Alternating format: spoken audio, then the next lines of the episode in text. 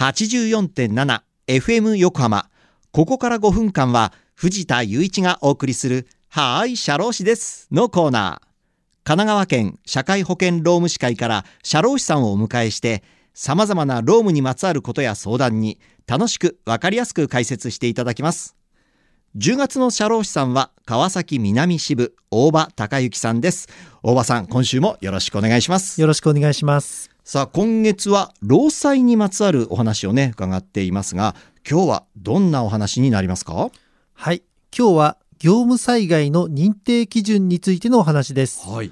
事故が業務上なのかどうかを判断するために、法律上で判断基準というものを設けています。はい、その判断する要素として、業務遂行性と業務起因性というものがあります。業務遂行性と業務起因性。うん、それぞれ教えていただけますか？はい。業務遂行性とは、職場で仕事中に発生した怪我や病気であるかどうかです。なお、出張や社用の外出中でも、残業や休日出勤中でも認められます。はい、また、トイレなど一時的に業務から離れる時でも認められます、はい、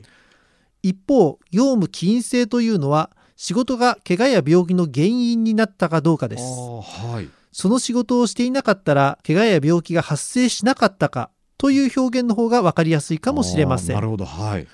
業務災害はこの業務遂行性と業務起因性の両方を満たす必要があります。これちょっと具体的なケースを教えていただいてもよろしいですか？はい例えば機械に挟まれて指を怪我した、はい、重いものを運んでいて転倒したなどは普通に認められるケースです、はい、認められないケースとしては仕事上の口論がエスカレートし同僚に叩かれた休憩時間に食事に出かけた時に転倒したなどのケースがあります。あこれは認められないケースなんですね、こういうのはね。えー、では、ちょっと判断がこう難しいケースとかはありますか？はい。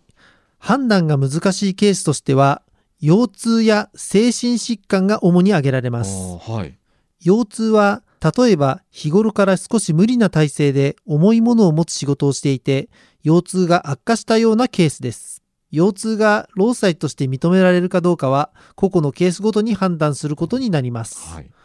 作業中に普段はないような突発的な力がかかったかどうか、はい、日頃の作業の状態や作業時間から仕事が原因と考えられるかなどから判断されます。判断材料として作業の再現の写真を撮ることもあります、はい、精神疾患は長時間労働やハラスメントなどの業務による心理的負荷が原因であることが認められるかどうか、個々のケースごとに判断することになります。はい、業務による心理的負荷の認定基準というものがありまして、さまざまなケースが想定してあるのですが、数値化できる残業時間が大きな判断要素になることが多いのが現状です。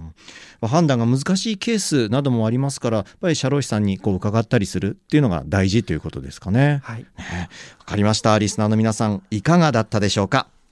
はい社労士です。では皆さんからのメールもお待ちしています。社労士さんに聞いてみたいことやこのコーナーへの感想もお待ちしていますメッセージをご紹介した方には、はい、社労士です。オリジナルステッカーとオリジナルエコバッグをセットにしてプレゼントいたします。メールアドレスは、sha ROSHI 社労士アットマーク FM 横浜 .jp 社労士アットマーク FM 横浜 .jp までまたこの番組のポッドキャストもアップされています FM 横浜のポッドキャストのページや神奈川県社会保険労務士会のホームページからも飛べますのでぜひ聞いてみてください第1回の放送から聞くことができますよ